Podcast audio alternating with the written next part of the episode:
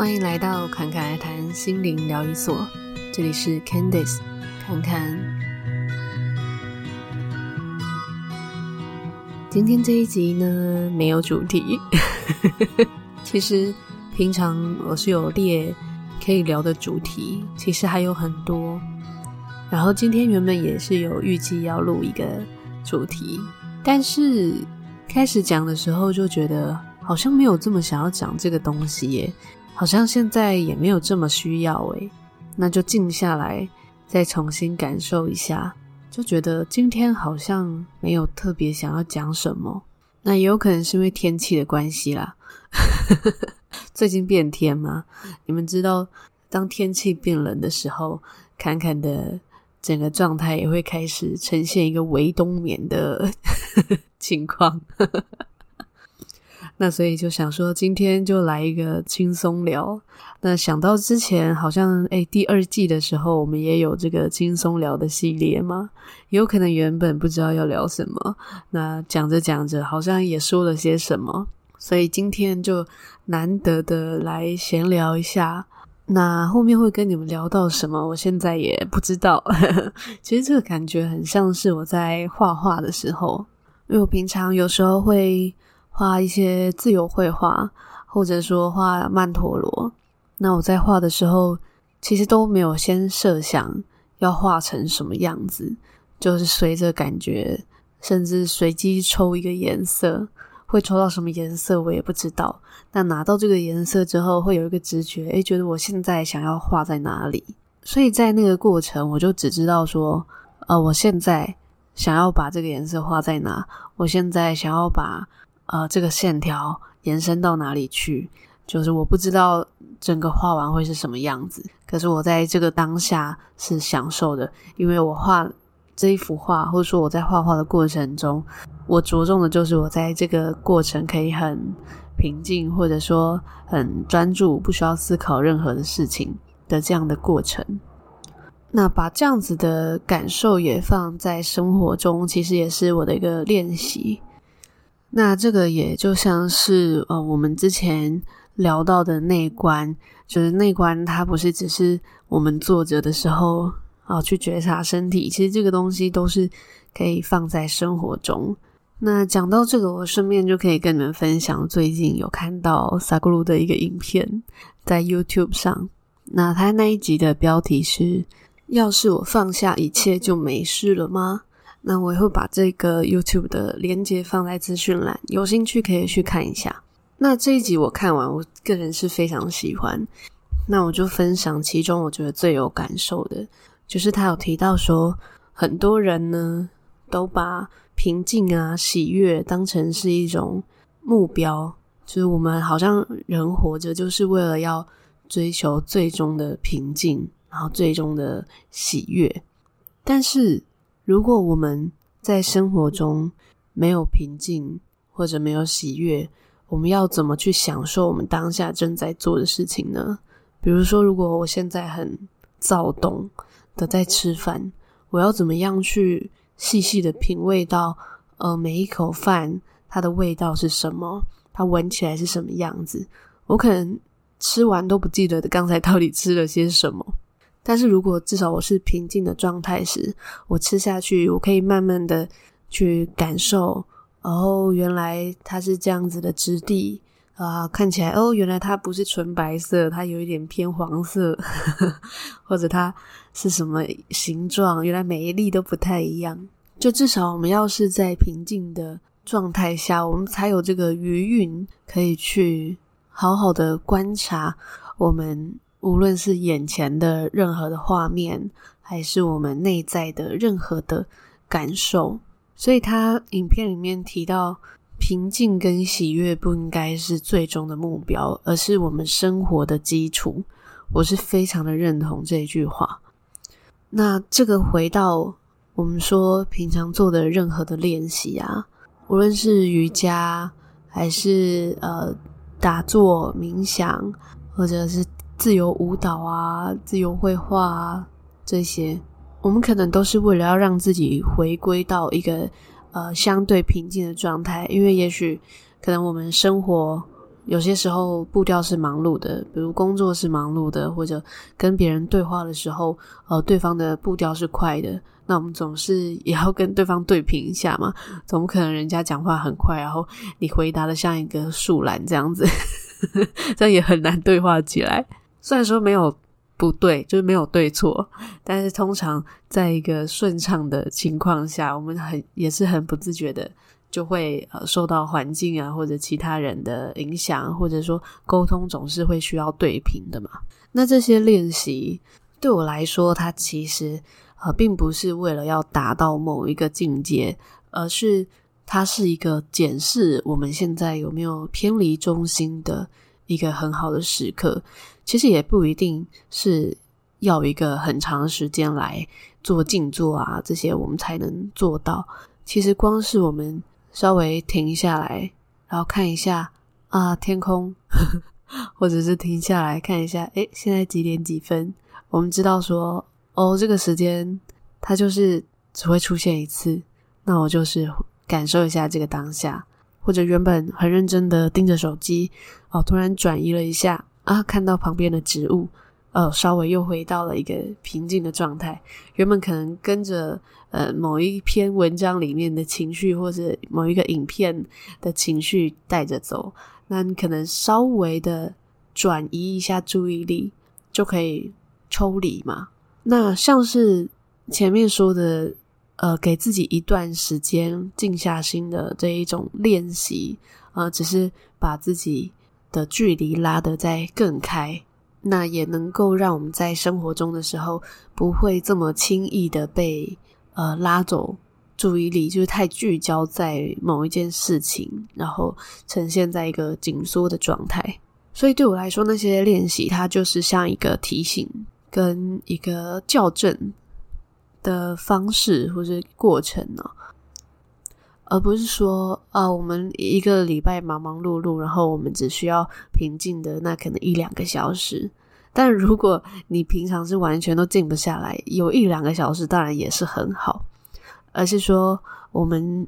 可以试着多把平静或者说喜悦的感觉，更视为一个生活的它自然应该的状态。那我们就更能够去好好的享受生活，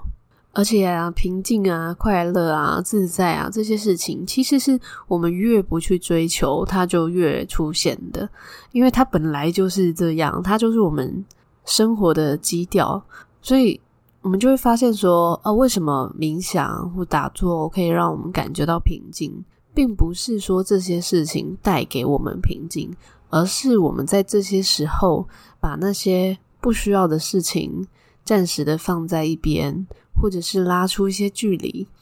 那这个时候，我们本质本该就有的状态，它就会出现啦。平常就只是我们用很多的杂物把它盖起来，现在我们暂时把那些杂物拿开。如果可以的话，我们就可以 不要再把那些杂物拿回来，就只是这样。所以，并不是我们。从外面，从某件事情又找到了平静，或者找到了美好喜悦，而是说我们清除了盖掉它的那些东西之后，我们回到了这个本质的上面。所以用这样子的角度来看，我们就会知道说，平静喜悦，它才应该是我们生活基础的调性，是一件非常合理的事啊。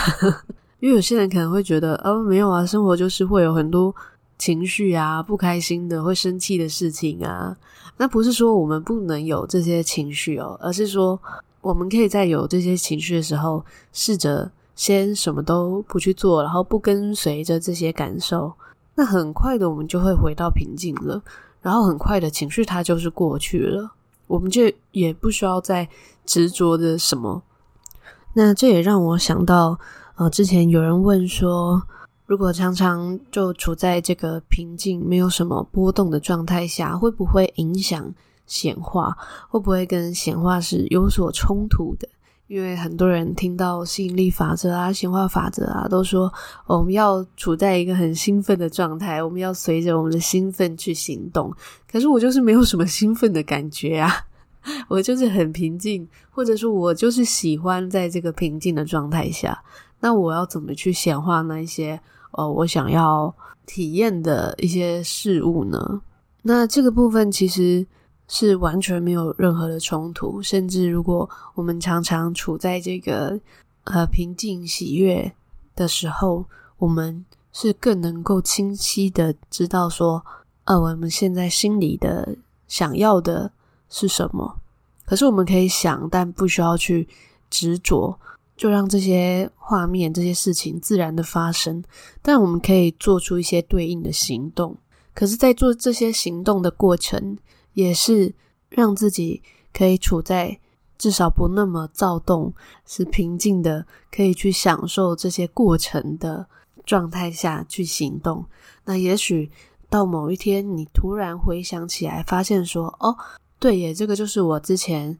想要的生活。”诶，我不自觉的就达成了，就是做到我们想要的事情，或者说体验到我们想要的。那个画面，它是很自然而然的。那也许你们现在也可以用回想的方式，就回想，诶，自己三年前或者说五年前想象中，哦，自己想要过什么样的生活，或者说想要体验什么，是不是在这个过程中都有不知不觉的体验到了？像是侃侃的话呢，在学生时期就一直觉得啊，想要过呃自由的生活啊，不想要被。呃，工作的时间绑住啊，但确实现在就是时间自由的工作形态啊。那或者有些人会说，哦，我想要花钱，不用在意太多金额。那这个很简单啊，你就是去 Seven 一趟，然后不用看价钱，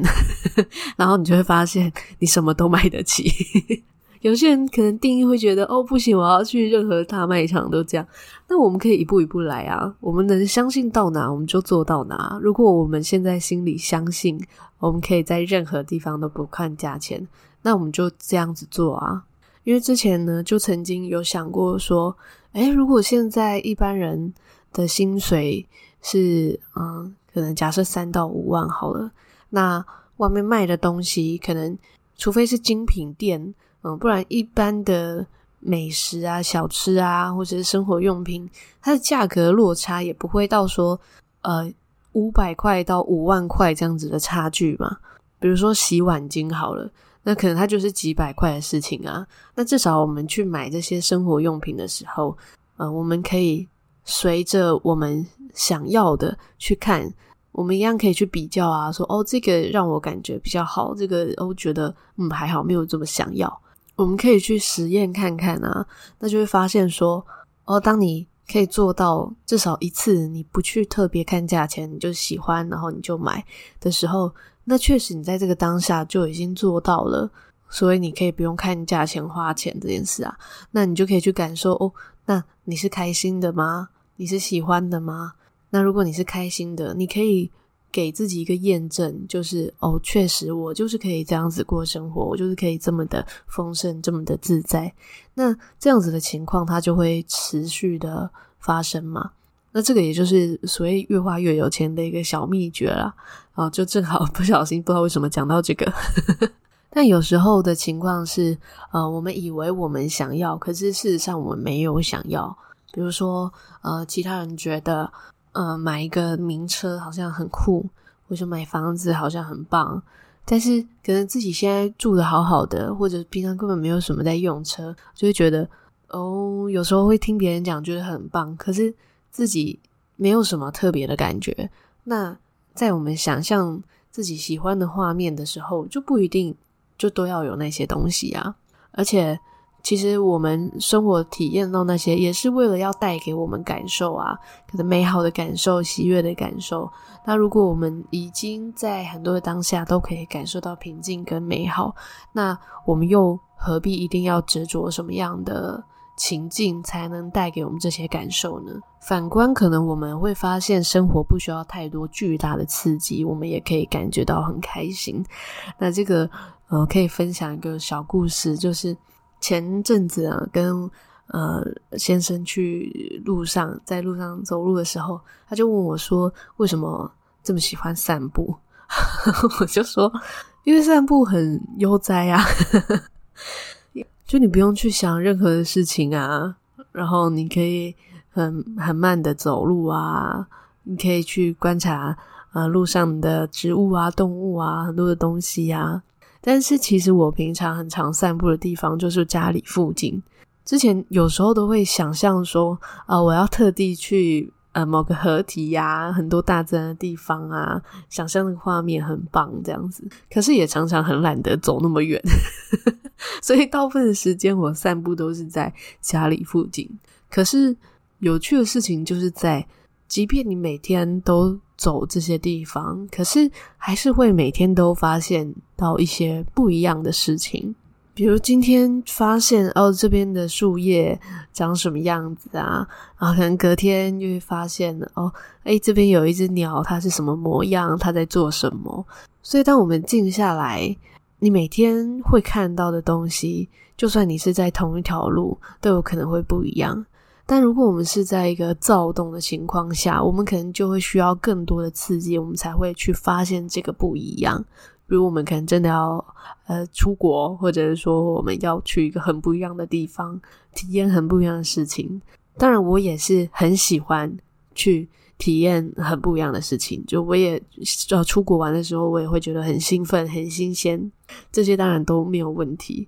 而是说，呃，我们待在自己的空间，或者说在每天行走的这些路上，其实也都。会有很多不一样、小的新鲜的事情可以让我们去发现。好了，不知不觉居然也讲了这么多，但这一集我们就没有聚焦在某一个呃特定的主题啦，就是想到什么就跟你们聊什么。那你们对于这样子的呃模式，我这样的内容有什么样的心得想法，都可以在 Apple Podcast 上面留言哦。那这一集就当做有点像是你接了一通我的电话，然后我跟你分享，呃，最近听到什么啊，感受到什么啊，这样子哦。如果你觉得接了这通电话很有趣，你也可以跟我分享。那也很欢迎追踪节目的 Instagram CCRT 点七七七，还有 Facebook 潜意识旅程。